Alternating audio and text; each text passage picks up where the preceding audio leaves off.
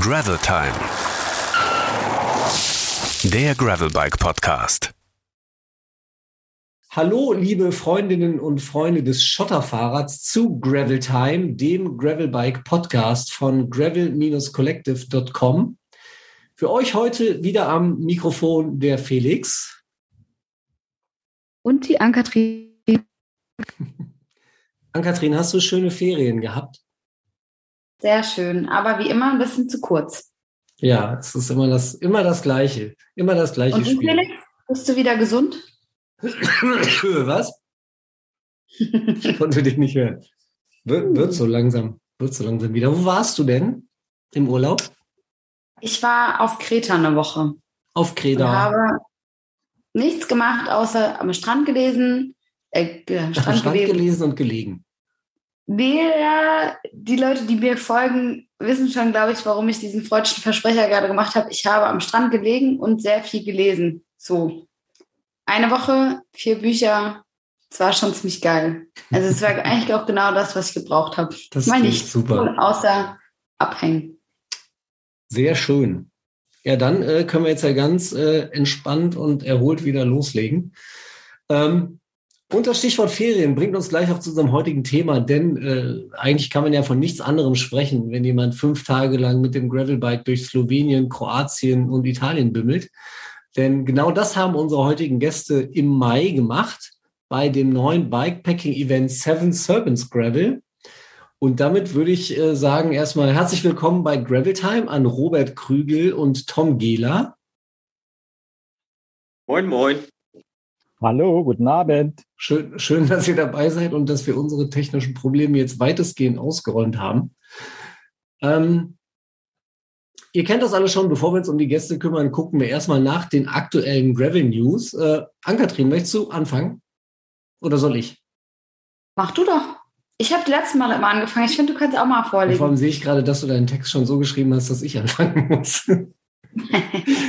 genau, ich äh, würde einsteigen mit der Tour Divide, die läuft ja gerade, das legendäre Bikepacking-Rennen äh, durch die USA, 4400 Kilometer und 45.000 Höhenmeter von Kanada an die mexikanische Grenze nach Antelope Wells. Ähm, ich muss jetzt mal kurz ein bisschen antizipieren, während wir diese Folge aufzeichnen liegt der Franzose Sofiane Sehili an der Spitze des Rennens und überquert gerade eben die Grenze von Colorado nach New Mexico. Ihm fehlen noch 1100 Kilometer. Wir veröffentlichen die Folge in zweieinhalb Tagen. Ich, nee, das glaube ich schafft er nicht. Das heißt, das Rennen ist noch in vollem Gange. Ähm, am Wochenende dürften die ersten Fahrer dann allerdings noch gut zwei Wochen im Sattel das Ziel erreichen.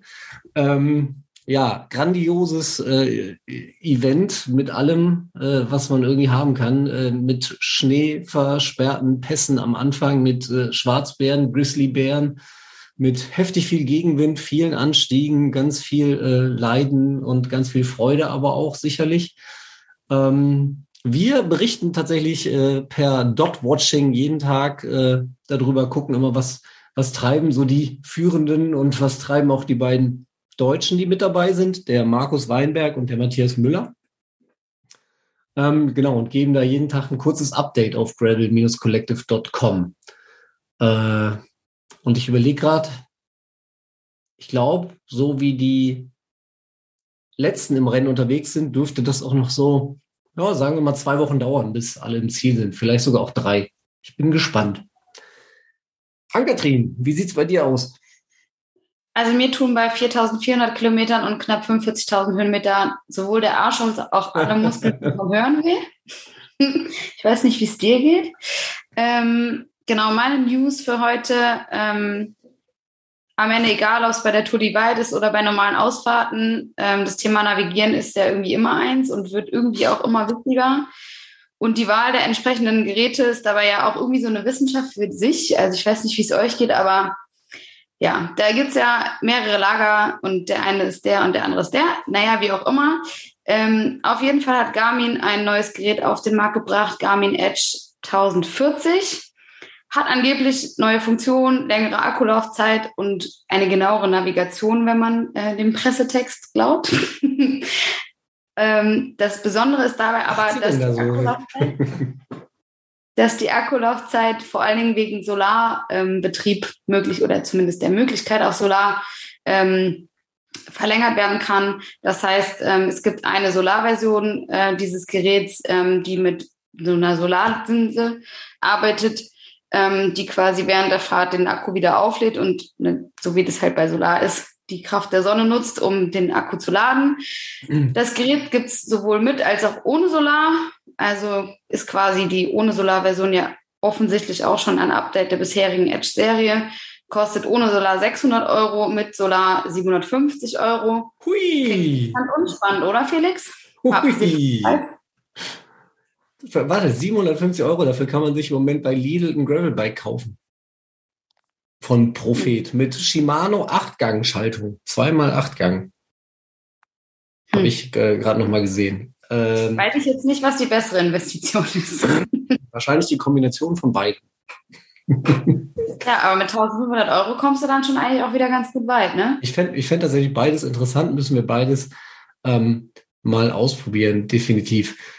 Ähm, wir fragen an dieser Stelle immer auch unsere Gäste, ob sie vielleicht noch was haben, worüber sie reden wollen. Irgendeine Neuheit, Neuigkeit, die sie gerade so im Bereich Bikepacking, Gravelbike umtreibt. Tom, hast du was äh, auf dem Kasten, was du gerade spontan raushauen möchtest? Also das ist nichts Neues, äh, sich Fahrradtaschen an die Fahrräder zu machen, wenn man weit fahren will und einiges mitnehmen muss. Äh, aber es ist was Interessantes. Es gibt einen jungen Mann in Halle, der äh, Fahrradtaschen selber baut. Der nennt sich Reisefix und äh, den würde ich jetzt gerne benehmen, weil das äh, wirklich ein Mensch ist, der das mit Herz macht und der voll mhm. dabei ist und äh, ganz viele Wünsche äh, mit reinpackt in seine Taschen oder besser gesagt, die Wünsche, die der, der, der Käufer hat, äh, werden voll be, bedacht und mit Liebe ausgearbeitet und das finde ich richtig gut und äh, ich arbeite mit dem bitte zusammen, der schickt mich immer los und nimm mal, das, mal, die Tasche mit und teste das mal und dann entwickeln wir da so ein bisschen. Das macht Spaß und das äh, ist mir jetzt spontan eingefallen. Reisefix, äh, wie ist der, der richtige Name? Sven. Sven. Sven okay. von Reisefix. Sehr Kann schön. man sich packen, mal angucken. Packen wir in die Shownotes und gucken wir uns an. Cool. Herr Krügel, wie sieht's bei Ihnen aus? Oh, da gibt es ganz viele tolle materielle Sachen auf dem Markt, aber ich mag da irgendwie gar nichts Bestimmtes hervorheben. Musst du ja. Ähm, ich äh, denke, es ist gerade ganz viel los als Nachholvariante zu den Corona-Jahren und finde das sehr interessant, was alles an Events stattfindet. So zum Beispiel die Orbit-Serie, die jetzt frisch gestartet ist äh, und auch außerhalb von Deutschland stattfindet in der Schweiz. Ja. Sehr interessant aus. Krasse Strecken dabei. So kleinere Sachen lohnen sich immer. Veneto Trail findet bald statt äh, in Italien. Ein sehr schönes Event, sehr tolle Gegend. Oder sowas wie Bohemia Divide irgendwann im September in Tschechien. Es ist auch sehr interessant. Ähm, Unfassbar und viel tut sich gerade, ja. Ja. In Dresden, äh, da wo ich jetzt wohne, gibt es eine neue Firma, die jetzt bald äh, an die Öffentlichkeit kommt. Die haben sich auf die Fahne geschrieben, einen neuen Freilauf entwickelt zu haben und machen viel Alu-Namen und Alu-Zubehörteile ähm, fürs Fahrrad. Sehr interessant, sehr, sehr ähm, gute Technik dabei, äh, intelligente Leute. Da, also die Firma Quist. Mal Intelligente mehr. Leute, da, da bin ich raus. Das ist nicht. Ja.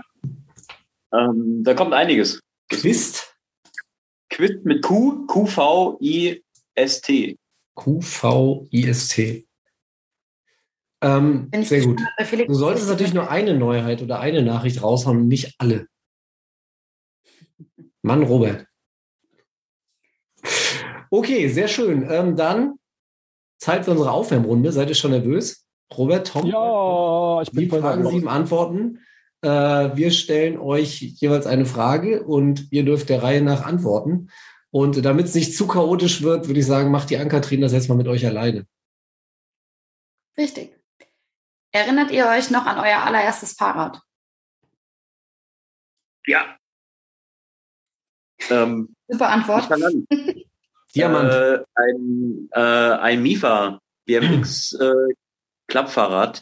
Also äh, zugeschweißter Klappmechanismus, weißes BMX-Rad, abgesägte Schutzbleche, Äh, BMX Reiserlenker mit eingeschweißter Stange, roter Sattel, bunte Reifen, also wie in dem Film damals in der BMX-Bande.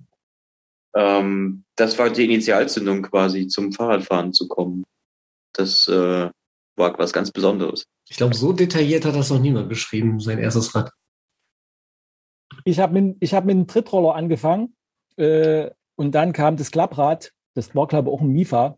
Mifa Klapprad. Bei mir war der Mechanismus nicht zugeschweißt. Ich habe den aufgemacht und habe das Fahrrad dann so eingeklappt, so ein Viertel. Und dann fährt man immer, ist das Vorderrad so rechts von einem und das Hinterrad links und dann fährt man so mit so einem Knick im Rahmen. Und das geht aber nur so, gut, so lange gut, bis das dann mal äh, überlastet war und das ganze Ding zusammengebrochen ist. Und dann äh, musste ich mir Gedanken machen, was das nächste Fahrrad so wird. Ist nicht, ist nicht Tim Moore in, äh, mit dem Klapprad in die Kälte auch mit dem Mifa-Klapprad unterwegs gewesen, das er verschweißt hat, damit es nicht bricht?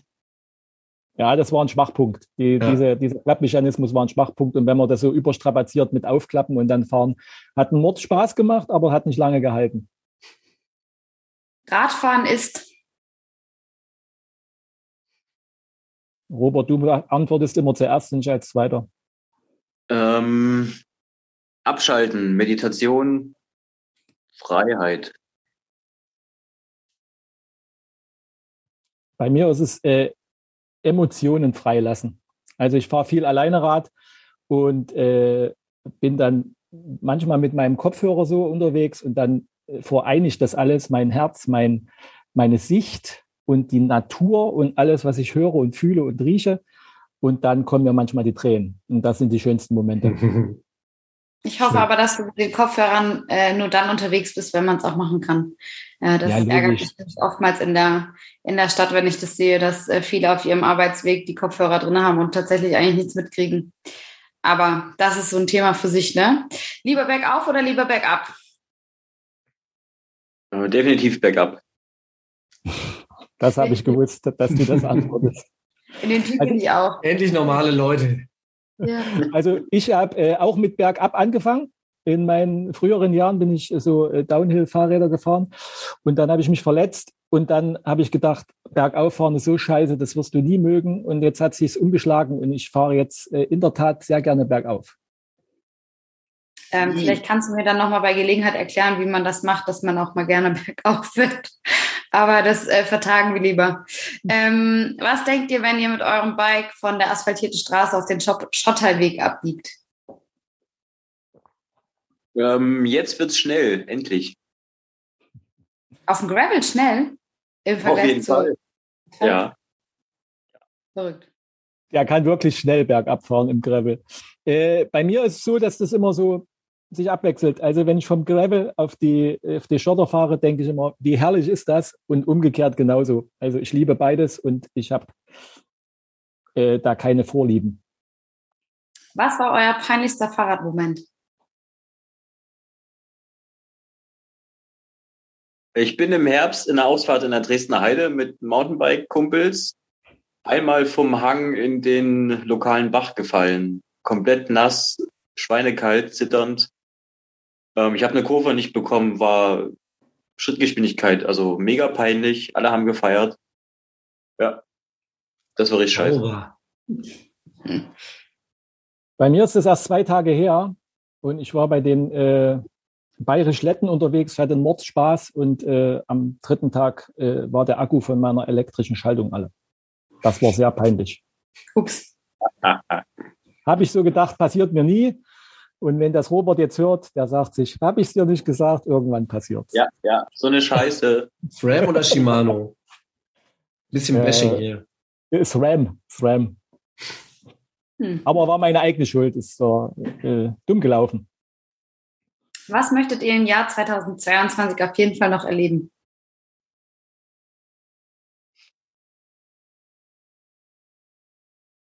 Robert denkt und denkt und denkt ähm, eine Gravel-Tandem-Fahrt mit einer schönen Frau. Hinten oder vorne? Nur nach vorne? Ich, ich vorne oder hinten? Ja, das ist die Frage. Na, ich hinten natürlich. Gut. Äh, ich äh, würde gerne mein, mein Fauxpas mit der, mit der Schaltung, mit dem leeren Akku äh, beseitigen oder äh, wieder glatt bügeln und fahre nochmal nach Nürnberg und starte nochmal die äh, Bayerisch Letten, vielleicht zu zweit oder alleine und mache da eine schöne lange Fahrt draus. War so brillant, der Track. Da muss ich auf alle Fälle nochmal hin und dieses Missgeschick glatt bügeln. Die wichtigste Frage von den sieben, Bier oder Kaffee? Also beides definitiv. Das ist keine Antwort. Musst das ist eine Entweder-Oder-Frage. beides Äh, gleichzeitig. Kaffee, Bier. Es gibt, es gibt jetzt Kaffeebier. Es gibt in der Tat gibt es Kaffee mit äh, Tonic. Ja, Espresso Tonic, das ist geil. War das nicht letztes Jahr so Szenegetränk des Sommers? Ich habe es zu Hause probiert an der Siebträgermaschine und es schmeckte grässlich und es schäumt ohne Ende. Ja, du sollst den Tonic ja auch nicht in die Maschine kippen und dann den Kaffee damit ziehen.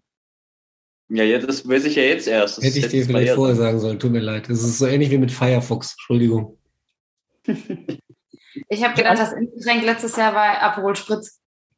Das war, glaube ich, äh, 1994.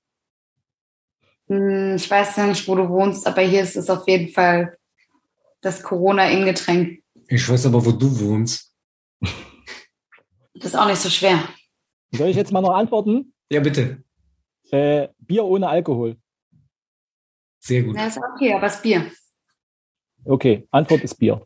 Wisst ihr was? Wir waren gestern zur Bierprobe für unser Gravelbike-Event im August äh, hier in Bonn, die, äh, das Gravel Club Weekend Bonn. Und die erste Frage, die uns gestellt wurde, äh, weil ich muss zugeben, wir waren um 14 Uhr da, die erste Frage, die uns gestellt wurde, wollt ihr Bier oder Kaffee? Fand ich sehr lustig, dass mich das hier mal jemand fragt. So, Die Antwort? Zwölfter, äh, die Antwort war Bier in dem Fall. Ich hatte vorher vorgeschlagen, dass wir dieses Treffen ja erst ab 16 Uhr eigentlich durchführen dürften, wegen kein Bier vor vier. Da hat der ähm, Bierbrauer gesagt, das wäre ja wohl absoluter Schwachsinn. Muss ich ihm dann auch gestern recht geben. ähm, auch für euch, ne? 12. bis 14.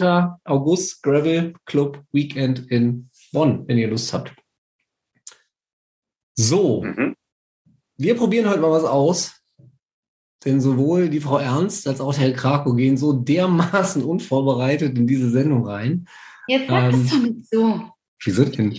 Du, du hattest ja Urlaub, das ist wenigstens eine Ausrede. Aber ich lese gerade das grandiose Buch des grandiosen Kurt Krömer. Und meine äh, wichtigste Lektion bislang äh, ist, das ist doch alles völlig egal. Ähm, und außerdem haben wir ja genau dafür unsere Gäste, dass ihr uns schön die Arbeit abnehmen könnt. Deshalb würde ich sagen, stellt euch doch bitte erstmal vor. Robert.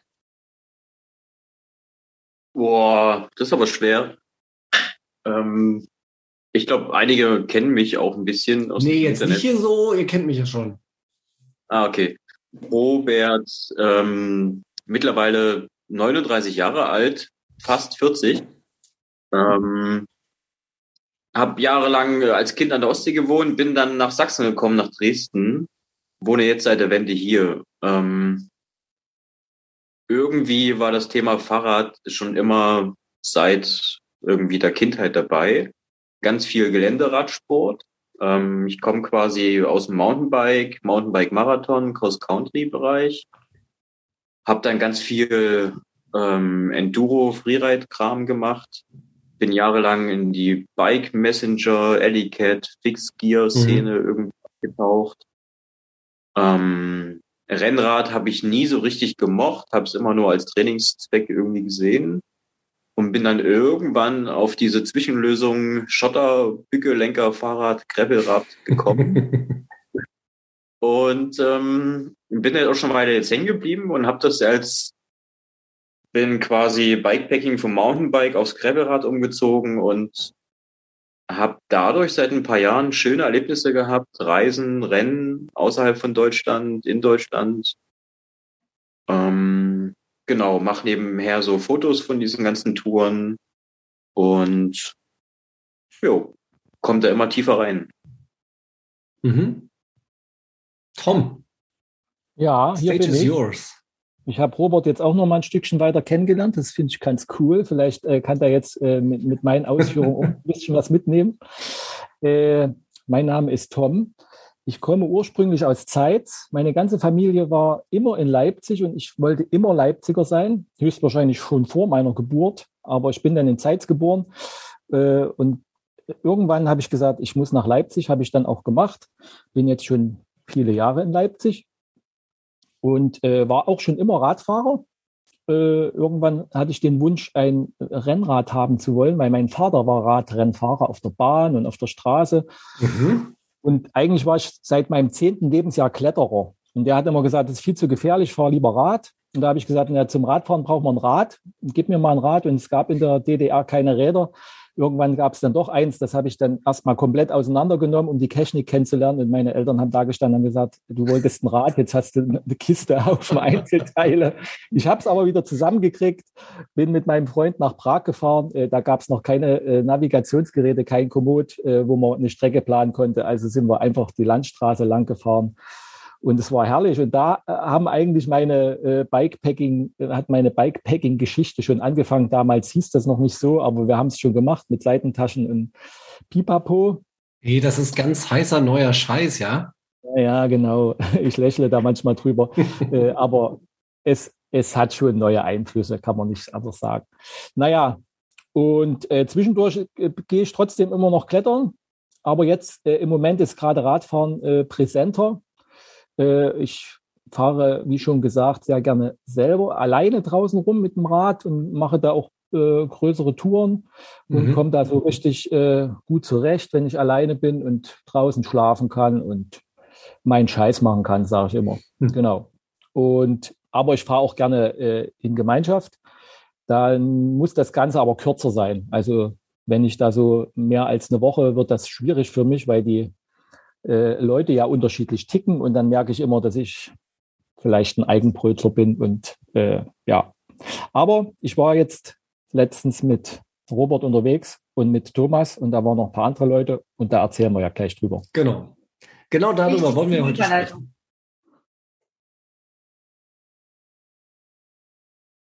Die perfekte Überleitung, habe ich nur gesagt, Felix. Das ist das Problem, dass wir heute die Technik gewechselt haben. Das kannst ja. du nämlich jetzt nachher nicht mehr ausmerzen. Das kann ich jetzt nicht mehr so einfach ausschneiden, genau. Verdammt normal. Ähm, aber genau darüber wollen wir ja sprechen, über das Seven Serpent Gravel, das ihr gemeinsam absolviert habt im Mai. Und weil wir ja nicht vorbereitet sind, müsst ihr uns jetzt erklären, was äh, war denn das für ein Event, Seven Serpent? Ähm, ich versuch's mal. Und Tom berichtigt mich dann einfach. Ähm, das Seven Serpents war dieses Jahr die erste Ausgabe. Ähm, ja, Bikepacking, Rennen. Ich sag mal eher so Kurzdistanz mit 820 Kilometern. Äh, Start in Ljubljana, Ziel in Triest.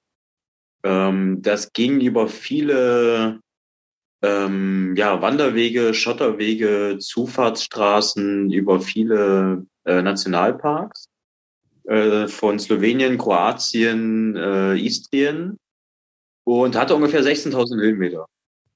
War eine Erstausgabe von Bruno Ferraro äh, aus Italien. Ein relativ bekannter Typ an dieser ganzen Long-Distance-Race-Szene.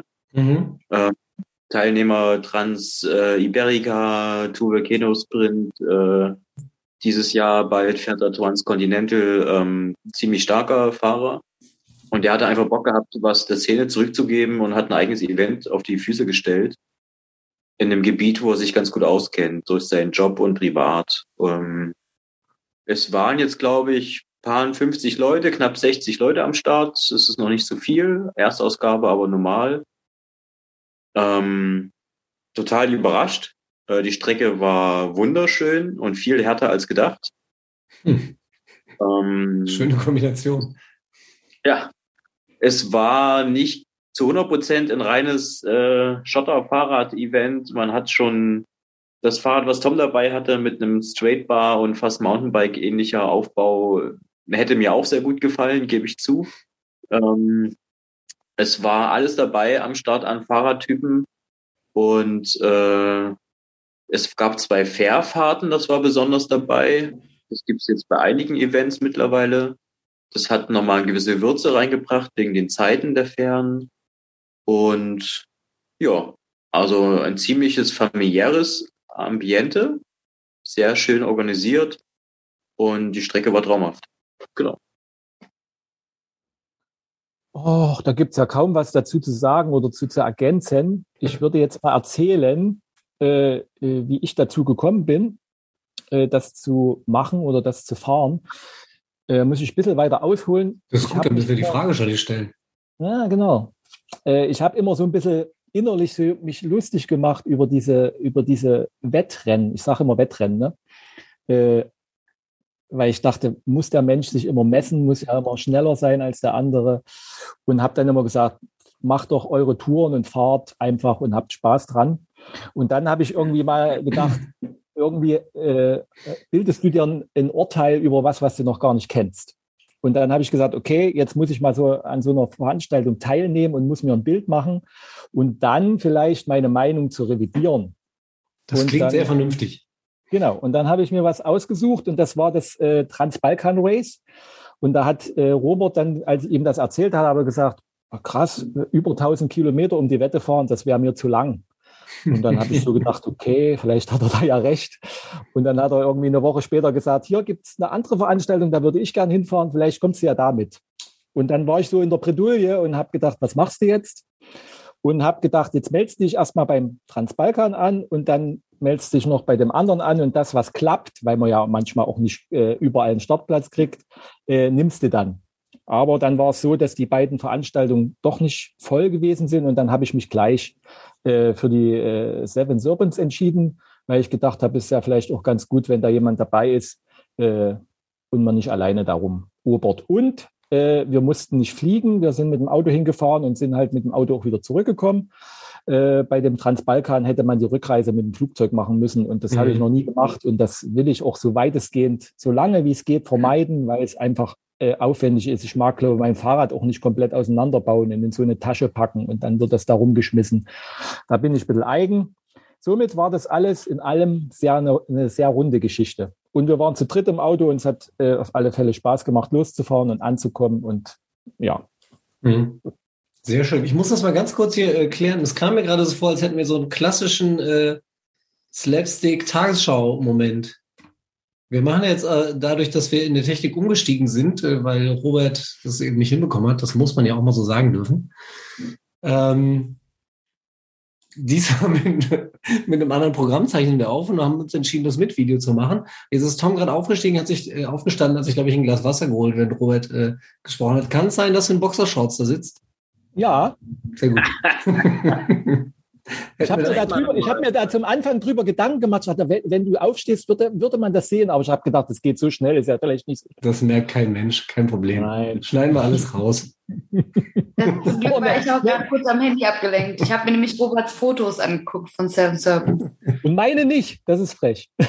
Nee, ich bin erst auf Ja, einem Post hängen geblieben, deswegen war ich auch kurz mit meinen Gedanken abwesend Okay, ein und habe den, den Moment leider verpasst. Jetzt stehe ich nicht nochmal auf. Robert macht die ganze Zeit deine Fotos gerade. Ja. Mhm. So, aber kann man denn auch aufstehen zum, zum aufs Klo gehen oder ist es äh, dann. Kannst du machen, du musst dein Handy halt mitnehmen, bitte, ja? Ah, okay. Das ist überhaupt kein Problem. Der Tom hat es ja gerade schon beantwortet. Ähm, warum bist du denn da mitgefahren oder wie bist du drauf gekommen, äh, da an den Start zu gehen, Robert? Ähm, ja, ich mache das schon ein paar Jahre. Ich hatte schon, die ersten Erfahrungen war so Candy Bee Graveler hier in Deutschland, äh, Veneto Trail, Tuscany Trail, so verschiedene Italy Divide bin ich schon gefahren. Das macht immer mega Spaß. Das ist so ein, ein geiles Abenteuer, so ein, so ein äh, Weg vom Alltag. Und dann war Corona und da ging irgendwie gar nichts und man ist so ein Mhm. bisschen in so eine depressive Stimmung gekommen und hatte schlechte Laune. Und äh, den Bruno, den Organisator, den habe ich kennengelernt beim Tuve Keno Sprint vor zwei Jahren in äh, Neapel. Da bin ich am Anfang, am ersten Tag des Rennens kurz mit ihm gefahren. Und es ist ein verdammt netter Herzensmensch. Und ähm, dann war das das eine für zum anderen. Ich habe gesehen, er macht ein Event und ich dachte, Mensch, wenn der das macht, ähm, 800 Kilometer, das klingt noch entspannt. Ja, ich gucke mir das an und habe dann gleich gesagt, ah, ich habe Bock drauf. Und Slowenien mag ich. Ich war schon mal vor ein paar Jahren im Urlaub da. Kroatien kannte ich noch gar nicht. Das war so ein bisschen der Antrieb. Und für mich war neu, dann Tom und äh, Thomas zu fragen. Ich fahre sonst immer alleine solche Events und hatte da aber Bock drauf, das mal zu machen mit denen. Und genau, deswegen haben wir uns da angemeldet und es hat super geklappt und dann waren wir da. Klingt auf jeden Fall ziemlich nice.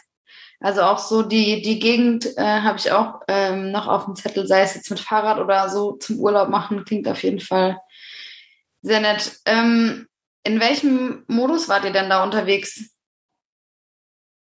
Ja, das ist auf jeden Fall ein wichtiges Thema. Äh, wir müssen ja sagen, wir sind zu dritt angereist. Äh, Thomas ist leider heute nicht dabei.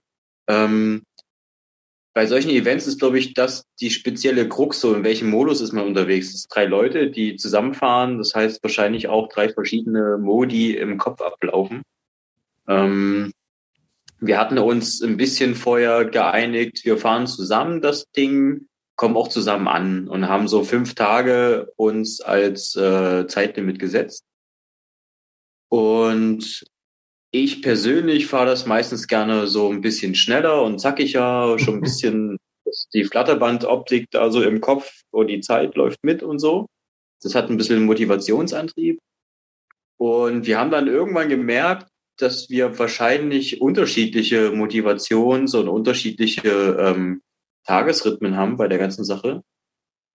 Und dann hat sich das dann auch so selbstständig entwickelt, dass wir das dann auch unterschiedlich weitergeführt haben, so dass die Situation vom Anfang sich nach zwei Tagen geändert hat, wir dann auch getrennt weitergefahren sind, trotzdem zusammen angekommen sind, auch innerhalb der fünf Tage. Das war ziemlich abgefahren. Und zufällig. Ja, zufällig, mehr oder weniger.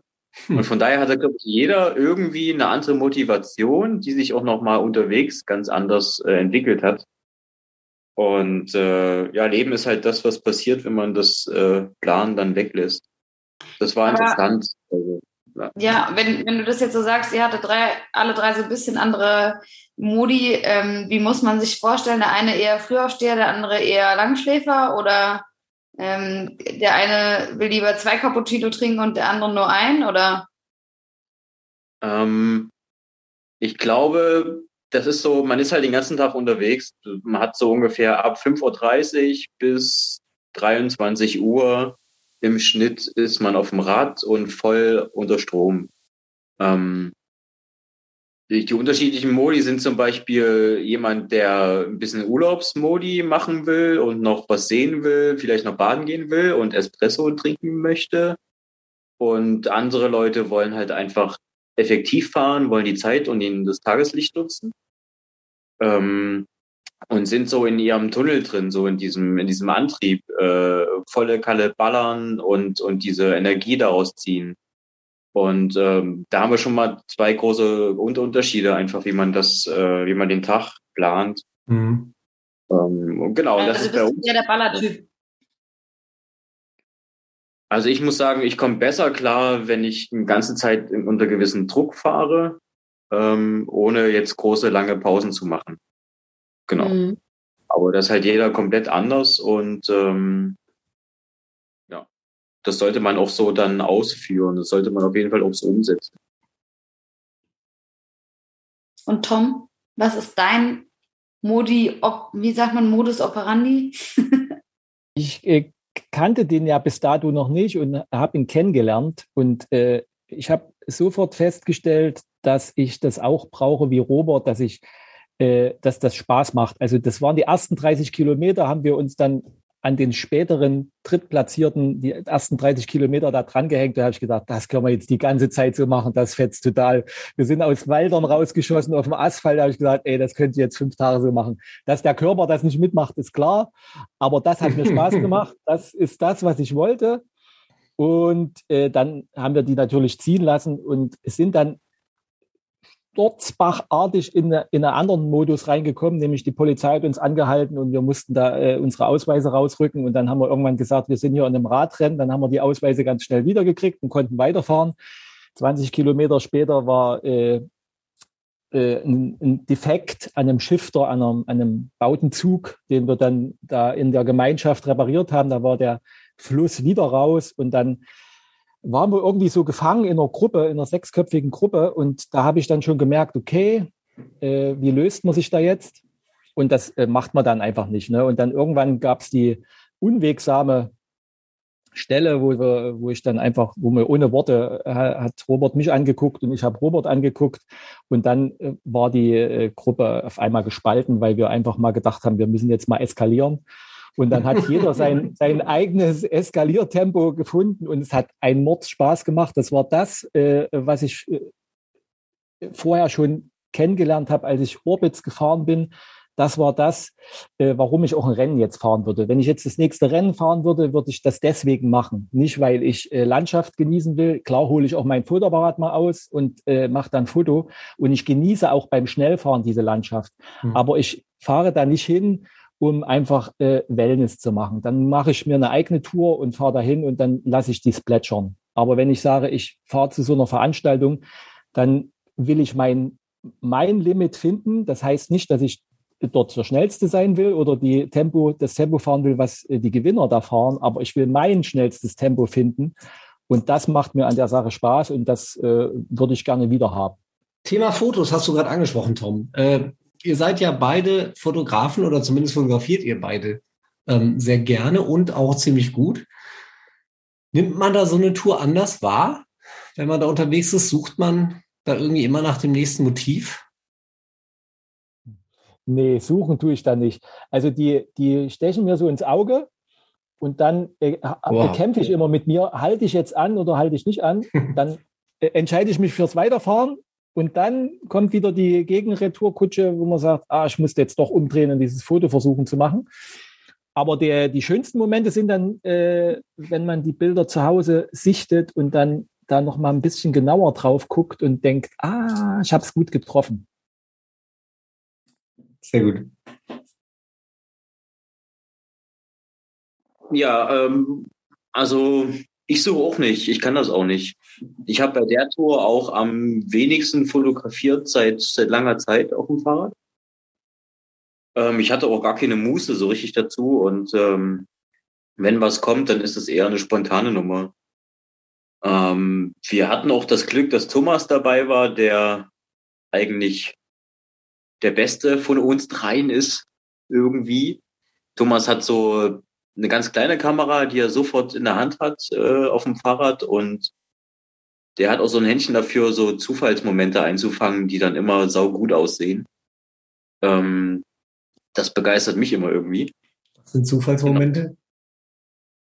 Naja, das sind so ganz kleine Momente, wenn Leute über die Straße gehen, Oma mit Hund und man sitzt daneben oder dann macht gerade eine blöde Verrenkung auf dem Fahrrad, dann hat er das auf jeden Fall irgendwie auf der Kamera. Dann hat das gemerkt auch. Ähm, und das sieht auch immer ziemlich geil aus. Und Toms Bilder sind immer sehr, sehr stimmungsvolle, krasse äh, Momentsaufnahmen mit sehr viel Emotion und ein verdammt gutes Auge, ein übelst geiler Ausschnitt.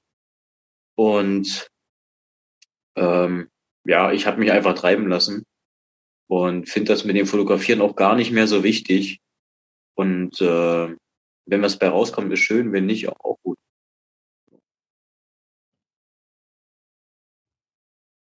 Kann man euch buchen? Also. Klar. Und dann noch so eine Reise nach England anbieten im August. Aber hat nichts mit Gravel zu tun. Deswegen dürfen wir hier nicht drüber reden. Auf keinen Fall. Haben wir auch noch nie.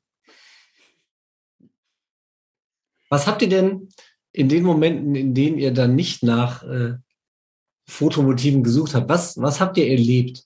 Ich meine, wenn ihr fünf Tage unterwegs seid und äh, nicht nur von Start nach Ziel rast äh, und durch drei Länder fahrt, vorbei an vielen, vielen Menschen, was waren so eure Highs und Lows während der Geschichte? Wer fängt an? Du fängst an. Immer der, der fragt. Boah, ey. Es gab so viel. Ähm, ich habe auch so ein Gedächtnis wie ein Sieb mittlerweile. Äh, ich sollte aufhören zu rauchen. Also, ähm, Also absolutes Highlight war auf jeden Fall, dass wir beide Arschprobleme hatten, äh, überraschenderweise. Und uns richtig krass die Verunkel da irgendwie äh, Schön. Ja. Liebe Äh, ich ja solche Themen. Die Geschichte hatte ich lang nicht mehr und Tom, glaube ich, noch nie. Und ähm, ich fand das in unserer ganzen Zeit Aufholjagd äh, war das ein geiles Thema und äh, dafür haben wir uns auch mal irgendwann eine Unterkunft genommen, eine Nacht lang quasi drinnen geschlafen. Das ist mir im Gedächtnis geblieben. Die Fährfahrt ist mir im Gedächtnis geblieben. Die Nacht auf dem Campingplatz mit drei Stunden Schlaf neben den Klos. Ähm, ja, übelst krasses Gerumpel und Geschüttel und ge, ja, wo ich gesagt habe, ich brauche ein Mountainbike. Ich komme mit dem mit dem Bückelenker da komplett an die Grenze. Ähm, der Tom ist mir im Gedächtnis geblieben, weil der immer so jauchzt und schreit als emotionaler Ausdruck auf dem Fahrrad. Das war ziemlich abgefahren, weil ich genau Vor das Freude? bin. Oder auch nur Ja, vor. Freude. Vor kompletter Freude und Begeisterung, Sonnenaufgang in dem Nordloop äh, der Insel, äh, wo waren wir da? Äh, in Kress. Chris. Ja, das war krass. Äh, Sonne Das geht auf. Kress war richtig krass. Die beiden Inseln haben mich komplett geflasht. Also Kirk und Kress war, da muss ich noch mal hin. Das ist nur zu empfehlen.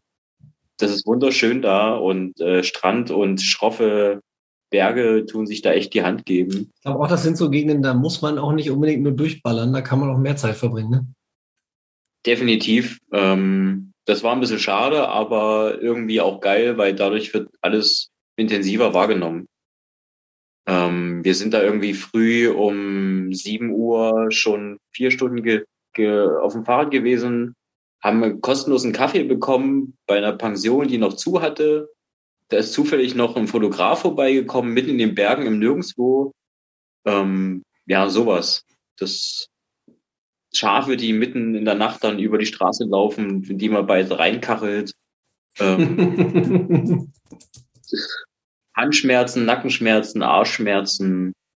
Ähm, ja, und der Thomas, der uns dann am letzten Tag auf dem höchsten Punkt, kurz vorm Ziel, noch äh, ja, abgefasst hat und auf uns gewartet hat. Und wir waren total im Arsch und hatten Kreislaufprobleme wegen der Hitze und er hat dann dort oben gestanden, auf uns gewartet, Fotos gemacht und wir sind zusammen ins Ziel gefahren. Ähm, tausend Momente quasi. Klingt auf jeden Fall so, als hättest du das alles auch noch nicht so ganz verarbeitet. Also, weil es auch so wild, so, dann ist mir das noch eingefallen und das und das war eigentlich ein cooler Moment und hier und ach, so, ne? Ja, ja, mir fällt noch ein, äh, wir haben zweimal auf dem Friedhof geschlafen, das war super geil. Kann ich ja niemals. Bitte? Das ist perfekt Friedhofschlaf, nur Empfehlung. Es ist ruhig, man stört niemanden und man hat äh, frisches Wasser die ganze Zeit und ähm, es sieht super schön aus. Naja, die, die Das du störst, die können ja nichts mehr sagen. Das ist ja das Problem. Aber die Angehörigen, die dann dort zum Gießen kommen und zum äh, Verweilen, die könnten ja was sagen, aber das haben die nicht gemacht. Das fand ich auch sehr bemerkenswert, dass da äh, paar Radfahrer sich niedergelassen haben und keiner hat was gesagt. Das war, das war eine gute Sache, ja. Ich gehe mal davon aus, dass ihr jetzt nicht direkt auf den Gräbern kampiert habt. Nein. Aber wenn Also- ihr früh um fünf die Arschcreme neben so einem Grab irgendwie auf und da kommt gerade der Opa zum Gießen irgendwie vom Grab seiner Frau oder so, das ist schon so surreal. Das ist echt abgefahren. Also das, was Robert jetzt alles erzählt hat, das habe ich natürlich auch alles gehabt. Und äh, für mich war es ja neu, weil ich, wenn ich alleine fahre, ja das auch immer Zeit habe, das alles aufzusaugen. Das ging jetzt natürlich so alles ein bisschen schneller. Und dann musste man immer mal innehalten und denken, oh, verpasse ich jetzt was? Aber dann geht das auch ganz schnell wieder weg, weil man ja, weil man ja weiterfahren will. Ich habe daraus mitgenommen, dass es äh, so eine Veranstaltung, dass das gut ist, dass es die gibt, dass man merkt, äh, dass es ein andere, anderes Tempo gibt und dass man dann vielleicht sagt, okay, ich fahre da noch mal hin und mache das ganz andere, das noch Mhm. mal äh, intensiver und gucke mir das mal genau an und mache Ja. viel kürzer und mache viel langsamer. Äh, aber jetzt noch mal was anderes erzählt. Äh, wir sind den ersten Tag 180 Kilometer gefahren, weil es halt erstmal nicht so richtig losging. Und dann haben wir uns auf den Friedhof gelegt und dann lag ich so in meinem Schlafsack und dann war ich so kurz vorm Einschlafen und dann habe ich so gedacht, okay, die Leute, die jetzt da vorne fahren, die fahren jetzt immer noch. Und wenn mhm. man dann früh aufwacht, um wieder auf sein Fahrrad zu steigen, dann fahren die immer noch. Und ich glaube, wenn ich das so richtig in Erinnerung habe, wo wir uns dann das zweite Mal hingelegt haben, dann sind die, glaube ich, immer noch gefahren. Und das ist für mich so eine Sache, die ich äh, in dem Moment nicht so richtig begreifen konnte, aber wo ich jetzt so im Nachhinein mit meiner Über, mit meinem Übermut denke, ich will das auch mal probieren. Ich will einfach mal probieren. Ei, ei, ei. Äh, äh, versuchen, mein Setup so hinzukriegen, mein, mein Körper, mein Geist, äh, dass man das nicht in dieser Geschwindigkeit macht, einmal, dass man sich mal in diese Situation bringt und sagt, mhm. ich äh, möchte auch mal äh, so lange fahren, dass ich mich nicht gefährde und schade mit der Konzentration und mit allem, aber dass ich das hinkriege, rauszufinden, wie macht man das. Das würde ich gerne mal spüren. Das ist so das, ja. Bin mir nicht ganz sicher, ob das tatsächlich jeder kann. Also ich habe das ja auch schon ausprobiert und habe versucht, auch eine Nacht durchzufahren und so und ähm, habe mich dann einmal um halb drei für eine halbe Stunde hingelegt, was totaler Käse war im Nachhinein. Ich hätte lieber zwei, also es war mein Learning, ich hätte lieber zwei Stunden schlafen sollen, dann weiterfahren. Ähm, dann kam nicht um halb sechs, als die Sonne schon äh, knallte, das war irgendwann im Sommer, äh, ungefähr jetzt um die Zeit vor einem Jahr, ähm, musste ich mich dann nochmal hinlegen, weil ich es tatsächlich nicht mehr konnte. Aber wir können uns in gut zwei Monaten nochmal darüber unterhalten, dann habe ich noch mehr Erfahrung, was das Thema äh, wenig Schlaf und versuchen durchzufahren und so mhm. ähm, anbelangt. Ich habe das gerade so ein bisschen Kumpel von mir, der äh, Christian, der fährt gerade das Hope äh, 1000 äh, in der Schweiz über unfassbar viele Berge, 1000 Kilometer quer durch die Schweiz. Ähm, der ist seit, ich glaube, jetzt den vierten Tag unterwegs und hat 350 Kilometer geschafft. Und die ersten, die kommen wahrscheinlich sogar heute noch ins Ziel. Äh, also er ist irgendwie noch so im ersten Drittel. Während die, anderen, während die anderen heute Abend noch ins Ziel fahren oder, oder zumindest irgendwann heute in der Nacht. Das ist so, so skurril, diese, diese Unterschiede.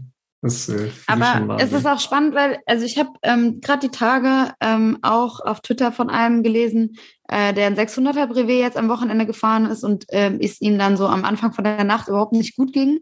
Und ähm, da habe ich für mich nur mitgenommen, er hatte dann geschrieben, never quit in the night. Ähm, das ist, hat sich bei mir jetzt so ein bisschen eingebrannt, dass natürlich dann, wenn die Sonne aufgeht, und das ging mir damals, ja. als ich äh, das Maurice Boucault gefahren bin, auch so, sobald die Sonne wieder aufgeht, geht's dir schon mal ein bisschen besser.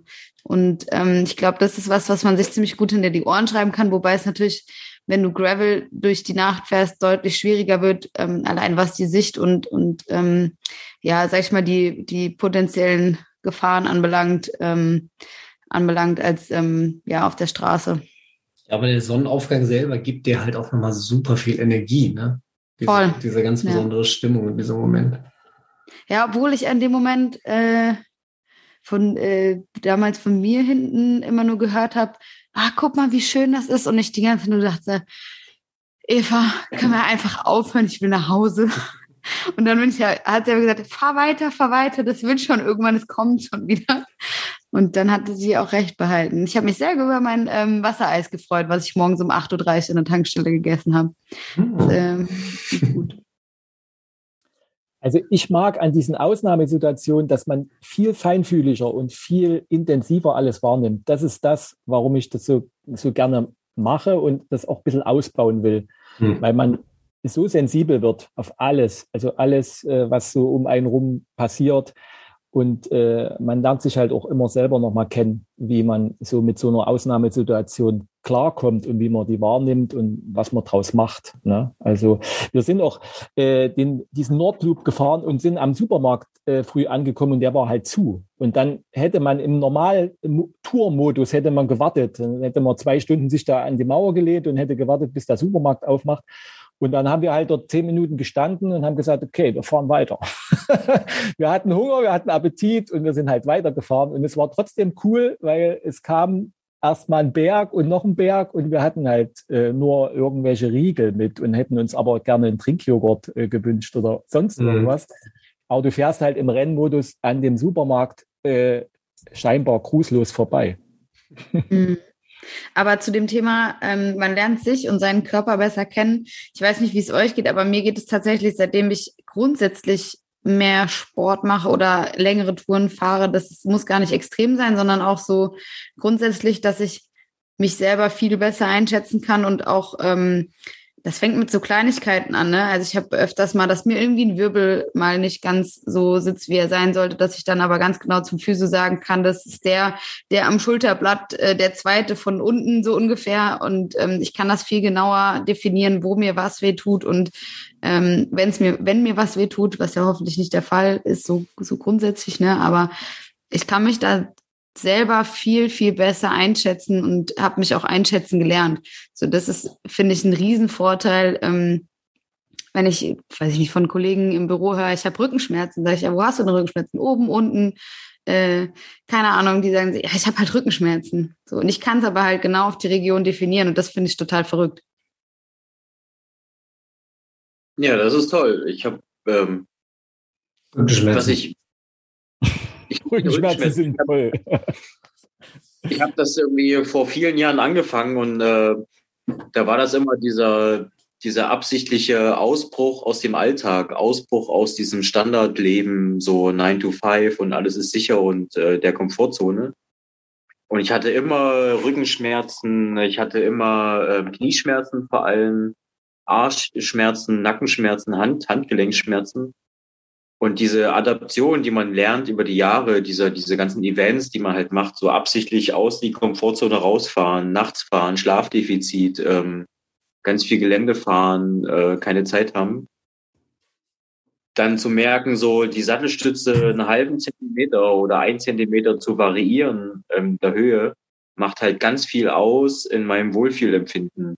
Ähm, ein Lenker mit Runterform oder mit gerader oberer Fläche macht ganz viel aus in Handschmerzempfinden. Mhm. Ähm, zu optimieren, Schlaf zu optimieren, Schlafdefizit zu, zu, zu trainieren, ähm, zu wissen, dass alles, was unter vier Stunden täglich an Schlaf ist, Halluzinationen hervorrufen kann oder Psychosen oder irgendwas und damit zu spielen. Ähm, da geben alle Leute viel Geld für aus. Ja, also halt, äh, du kannst MDMA nehmen oder DMT oder irgendeinen Kram. Äh, oder du gehst halt auf einen 600er Brevet und schläfst halt nicht. Ähm, das ist dieselbe, derselbe Output im Endeffekt. Und das zu machen, absichtlich, mit Vorsatz, ist irgendwie, glaube ich, ziemlich bescheuert und verrückt. Also so erlebe ich so die Außenwelt dazu. Und es gibt aber selber ganz viel ähm, gibt ganz viel zurück so. Ne? Man lernt ganz viel über sich, über seine Leistungsfähigkeit, Selbstbewusstseinsschub. Ähm, man hat ganz viel Zeit zum Nachdenken. Man ist alleine da draußen die ganze Nacht lang. Ähm, man nimmt Dinge viel intensiver wahr und auch ähm, viel feinfühliger. Mhm. Und das ist immer abgefahren, was das mit einem macht. So, da reichen halt drei Tage, vier Tage schon aus und man ist halt irgendwie komplett runtergefahren, ein anderer Mensch und ähm, ja, also das Potenzial, was jeder hat und ich denke auch dieses ohne Schlaf durchfahren, das kann jeder so, das kann man trainieren, wenn man will, das ist eine mentale Sache hauptsächlich ähm, und sich damit auseinanderzusetzen, hat ganz viel Potenzial und Reiz und das hat auch ein, Sucht ein Suchtpotenzial ohne Ende. Jetzt gehst du schon sehr in die Richtung äh, Suchtpotenzial und nicht schlafen und so. Wir haben vorhin äh, habe ich kurz von der Tour Divide gesprochen, die ja aktuell läuft. Ähm, wo würdet ihr das Event einordnen, so in der ultimativen Rangliste der Unsupported Bikepacking Races? Ja, die Mutter. Wäre das was für euch? Einmal im Leben? Alleine würde ich das machen für mich. Aber eben im Rennmodus wäre mir das zu lange. Also weiß ich nicht, vielleicht kann man da wachsen, aber äh, ich glaube, da wäre der, die Kluft so weit, dass ich sage, das würde ich alles gerne sehr intensiv sehen. Und äh, wenn es darum geht, äh, man sagt ja immer, man kann ja an den Start gehen, an so einen Rennstart und kann ja sein Tempo fahren. Aber das, mhm. funkt, also das funktioniert bei mir nicht, weil wenn ich dorthin gehe, habe ich den Anspruch, schon zügig zu fahren, also meine Maximalgeschwindigkeit zu finden Wie man dann da abschließt, ist was anderes, aber ich möchte dann dort nicht bummeln. Und wenn ich jetzt Tour de Weit und ich gehe da an den Start, hat das seinen Reiz, weil viele Menschen da fahren, weil man die immer wieder trifft und so weiter und so fort. Aber die Region würde ich gerne alleine mit Zeit machen. Ja. 4400 Kilometer, das sind für, für sau viele Leute einfach die kompletten Jahreskilometer. Also die Diskussion hatten wir Das an sind anderer jetzt schon. Jahreskilometer, aber auf dem Rennrad. Ja, ja, richtig. Aber also die Diskussion hatten wir jetzt gerade letztens äh, wieder auf dem Fahrrad, so dass wir halt gesagt haben, so, ah, 50 Kilometer ziehen wir uns jetzt dafür wirklich um. Und so, wenn man dann aber überlegt, wie man selber mal angefangen hat, Fahrrad zu fahren und nach 50 Kilometer man irgendwie Krämpfe hatte, weil man halt nichts konnte oder total überfordert war ähm, oder gesagt hat, krass, ich bin 50 Kilometer gefahren und heute meldet man sich halt für so einen Schwachsinn eigentlich an. Das Hm. ist total verrückt, wirklich. Also das muss ich mir selber auch immer wieder Nee, aber für 4400 Kilometer, also ich mache mir ja schon wirklich viel Scheiße mit, aber ich glaube, 4400 Kilometer, da kriegt mich keine 10 Pferde für eine Anmeldung hin. Ja. Die Frau Ernst, sie drängt ein bisschen, die hat nämlich Hunger. Hm, sehr. Müssen wir jetzt schon aufhören? Ist gerade Wir schön. müssen doch nicht aufhören, aber so langsam mal in die Richtung gehen. Ähm, ich hätte aber noch so eine Frage, da müssen wir vielleicht, äh, äh, das ist so ein bisschen, geht das ins Philosophische. Ähm, äh, in der Gravelbike-Szene auf jeden Fall. Und zwar hast du, Robert, das Thema Mountainbike jetzt öfter schon angesprochen. Und äh, ich finde das ganz interessant. Ich habe gestern oder vorgestern, glaube ich mal, haben wir auf Gravel Collective ein Mountainbike-Foto gepostet, weil mein äh, Kumpel Christian, habe ich gerade angesprochen, fährt das Hope 1000 und ist mit dem Mountainbike unterwegs. Auch bei der Tour Divide fahren viele Mountainbike. Äh, Atlas Mountain haben nach der Erstausgabe viele festgestellt, okay, eigentlich brauche ich hier ein bisschen Federweg, ein bisschen breitere Reifen. Ähm, was ist für euch ein Gravelbike? Oder was ist für euch Gravelbiken?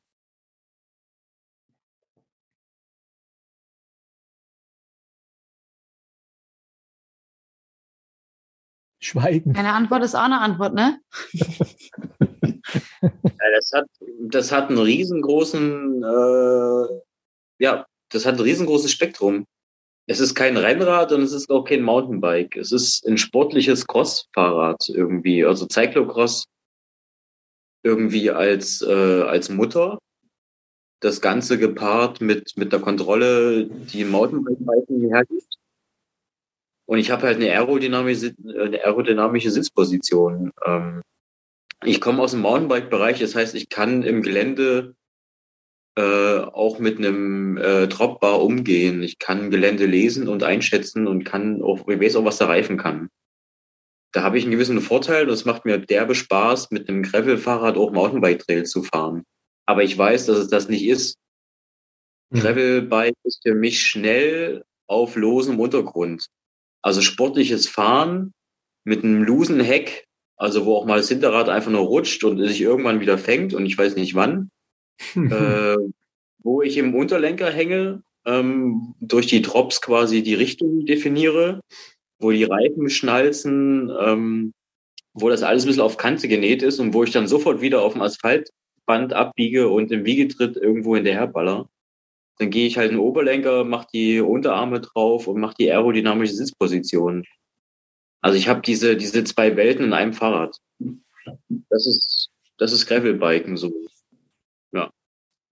Und das hat eigentlich einen total, das verlangt einen total versierten Fahrer oder Fahrerin, die irgendwie den Rennradbereich kennen und den Mountainbike-Bereich kennen und die trotzdem Druck auf dem Pedal haben.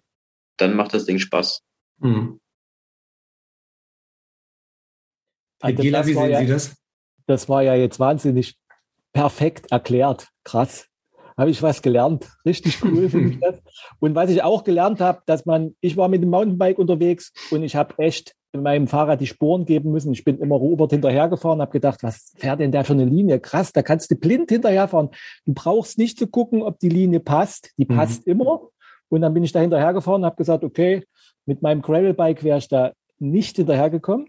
Und das hat mordsmäßigen Spaß gemacht. Aber wie Robert das erklärt hat, äh, mit dem Gravelbike fährt man halt wirklich wenig auf der Straße. Für mich hauptsächlich im Gelände. Und äh, es gibt verschiedenste Untergründe. Und das Gravelbike, da gibt es auch Untergründe, wo das nicht so richtig hingehört, wo ganz einfach ein Mountainbike besser ist.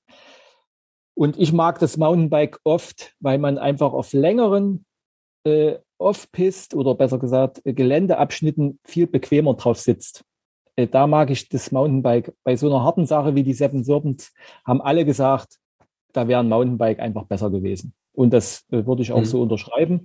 Aber wenn man so, so krass und versiert drauf ist wie Robert, der hat dort wirklich immer eine gute Figur abgegeben, selbst mit seinem. Ja, das äh, macht er eh immer.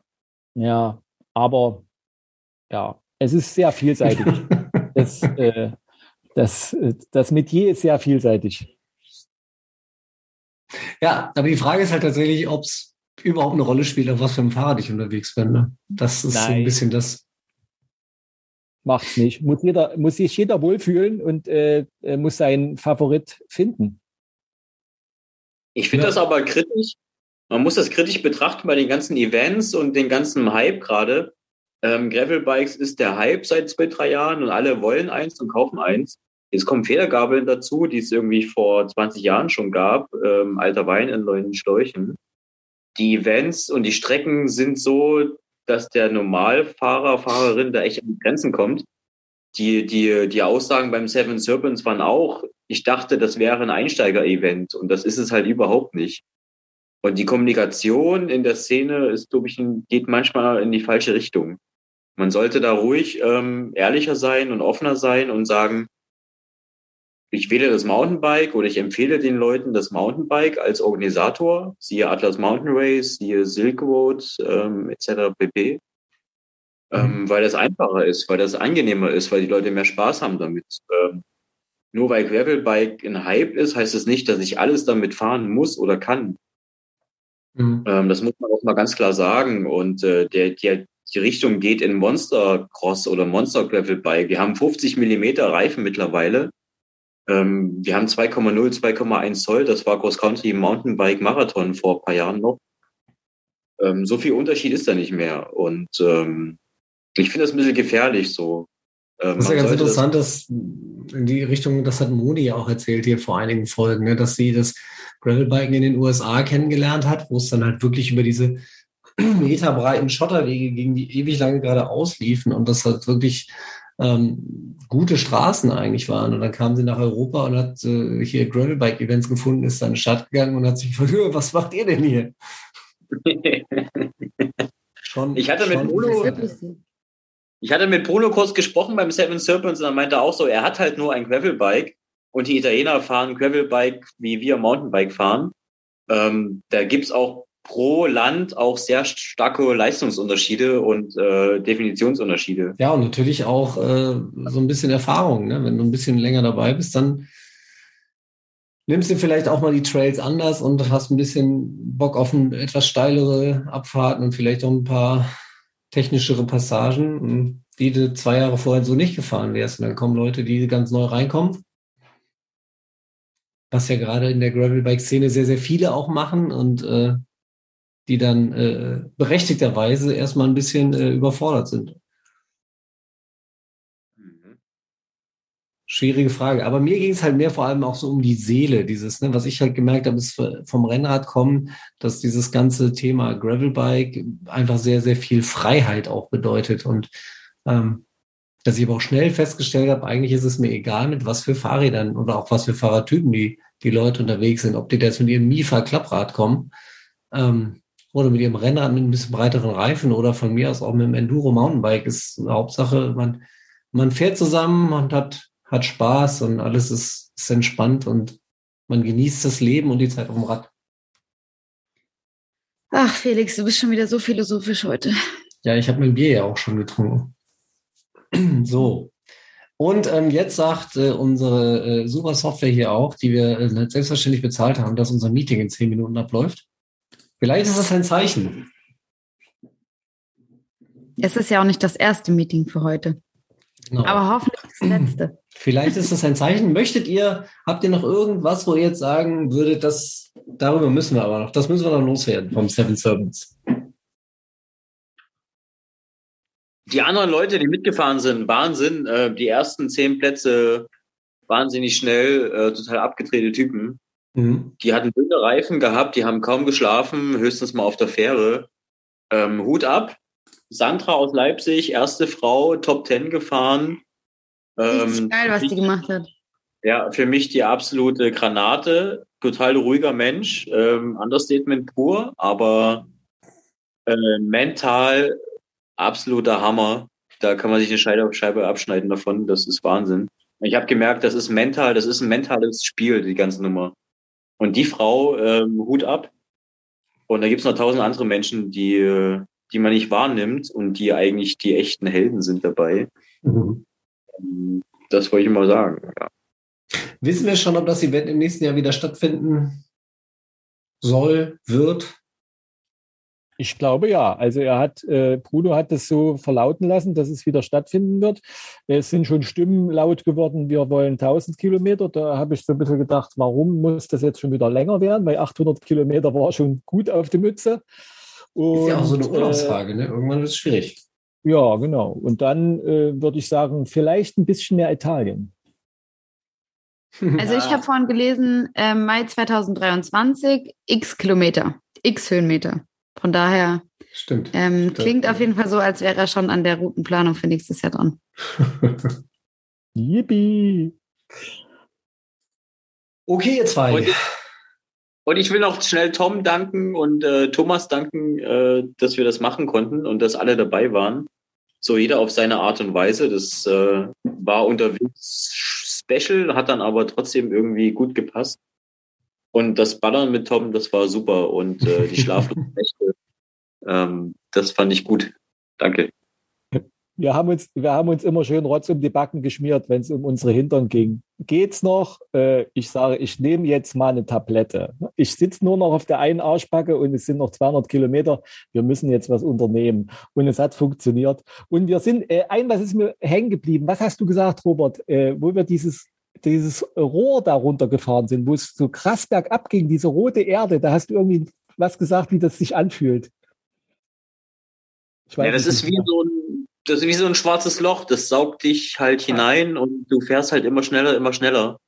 Und das war absoluter Trip, war das.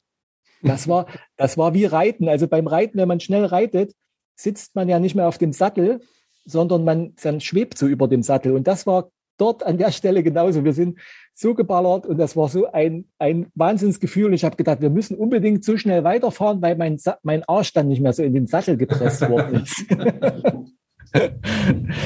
ja, das war, das, äh, das ist so, wenn man jetzt mal einen Test machen müsste, was war der coolste Moment, dann fallen ein die ganz krassen vielleicht gar nicht ein und dann fallen ein so banale Sachen. Das war so, so ganz kurz. Ne?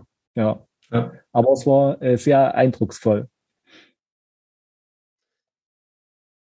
Ach, ach ja. Okay, dann danken wir euch ganz herzlich, dass ihr heute hier dabei wart, ein bisschen erzählt habt. Ich fand das sehr spannend. Ich äh, könnte auch noch äh, eine halbe Stunde, aber Frau Ernst muss ja Abendessen. Also mir wäre es ja egal. Jetzt bin ich wieder schuld, aber ich, ich kann mir genau. das auch langsam ähm, ehrlicherweise nicht mehr anhören, weil ich weiß nicht, wie viel, äh, wie viel Urlaub ich äh, noch beantragen soll. Ähm, bei allem dem, was ich hier immer höre, was die Leute für geile Sachen fahren. Und oh, stimmt. Wir haben noch nicht besprochen, noch wir haben heute über noch nichts gesprochen, dass wir mal zusammen nicht fahren werden. Ja, bestimmt nicht. wir das. sehen uns beim Badlands. Ja, ich glaube nicht. Äh, gut, den Event-Tipp und den Bericht aus Berlin, den liefern wir gleich noch nach. Äh, sagen jetzt aber schon mal Tschüss, Robert. Tschüss, Tom. Und äh, ich verabschiede mich auch schon mal von Ann-Kathrin, würde ich sagen. Du musst ja Abendessen.